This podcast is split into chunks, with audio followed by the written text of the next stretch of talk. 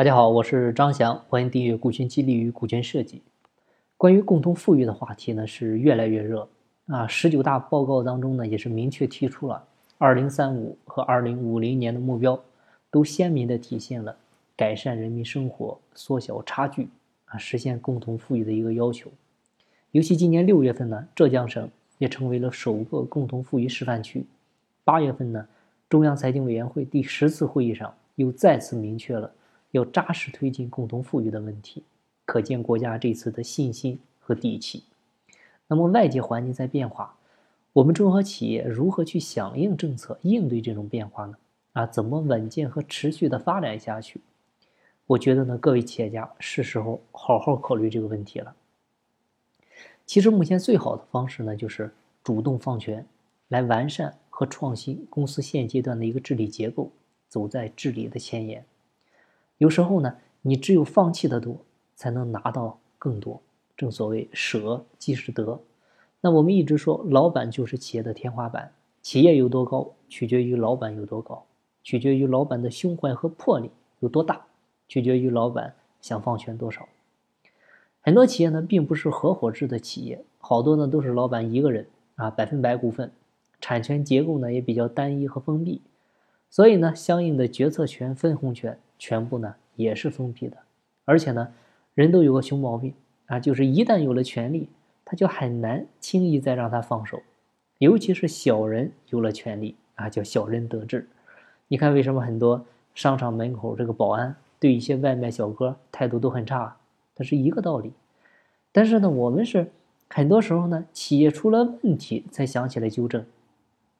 但是大家发现没有，治胃病呢，它慢慢的也成了一个很火的市场啊，未来的胃哈。就是好多人呢懂得了预防，但是呢，不懂预防，就只能是你有了病才想起来寻医问药了啊！但是呢，有时候到晚期了，他就来不及了。所以呢，我们做公司治理，能早放手的就早放手。你把决策权和分红权啊，甚至股权先释放一部分出去，然后慢慢的做着，慢慢找感觉。其实呢，你现在不舍得做股权激励，以后呢，不管你公司还是你个人。或者你家族能够拥有全部或者大部分产权的概率也是很小了。一个呢，是因为遗产税也马上要来了；再就是房地产税，你看现在也已经是点，接下来资产税说不定也快了。所以呢，富不过三代，它是有道理的。另外呢，就是你们也都知道，这个二代接班成功率很低呀。你别说看现在的李兆会了，你就是问问你们家那位，你觉得他能比你强吗？或者说他愿意接你班吗？我就认识一个，这个老板家里呢是做化工厂的，然后呢，把他儿子呢送到英国上的大学，还学了个奢侈品行业。但你想让他回来给你管你的化工厂，门儿都没有啊，各位。所以啊，企业想传承，你不能按家族传承的那一套来，他必须要有自己的传承机制。本质上呢，还是公司治理机制。那说到决策权的开放呢，其实就是意味着成立董事会，哎，可以让经理人跟一些外部董事进来一块儿呢帮你决策，包括我们做股权激励，也是可以充分调动员工的积极性，啊，让大家都意识到是在给自己工作，它本质上呢是解决了员工凭什么给你干的问题，就是我们做企业，老板呢千万别光盯着公司挣了多少钱，然后呢都是自己的，你不舍得跟别人分钱。我们一定要知道，企业真正做好的、能够做长久的、活下来的，是少数的；做死的、做倒闭的是多数啊。但是，如果你把股份分给大家伙，那当企业真正有难的时候呢，它不至于你自己跳楼，员工跳槽啊。那个时候，大家都会一块儿帮你承担。这样的话，即便公司有个大的困难，他起码不至于人心马上散了啊。即便最后企业不行了，这帮人还在。人还在，就可以东山再起了。所以呢，实施股权激励以后，公司治理机制呢不断完善，股东会、董事会呢都正常开起来。然后呢，公司的监事会和总经理，包括管理层的班子也要打起来。这样的话，一家公司的公司治理机制呢，基本上就健全了。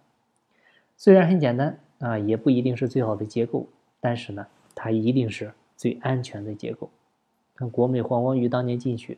陈晓没能篡权成功，一部分是杜鹃的功劳，再一部分呢，主要就是公司治理结构的作用。我建议呢，如果你的企业规模已经达到五千万了，这个时候最好把百分之三十的精力放在治理上。啊，规模达到一个亿了，最好百分之五十的精力放在治理上；规模达到十个亿了，你最好百分之七十的精力放在治理上。为啥呢？因为这个阶段你公司不需要再为扩张、为机会着急了，更多要关注的是风险。所以我们说做事情呢，永远不怕你做的晚，啊，怕的是你思想上的慵懒。好，今天的分享就到这儿，希望对您有收获。有更多股权或者管理方面问题，欢迎加我微信详细沟通。每天早七点，我也会在喜马拉雅进行直播，欢迎您的关注。金不在西天，景在路上。我是张翔，下期再见，拜拜。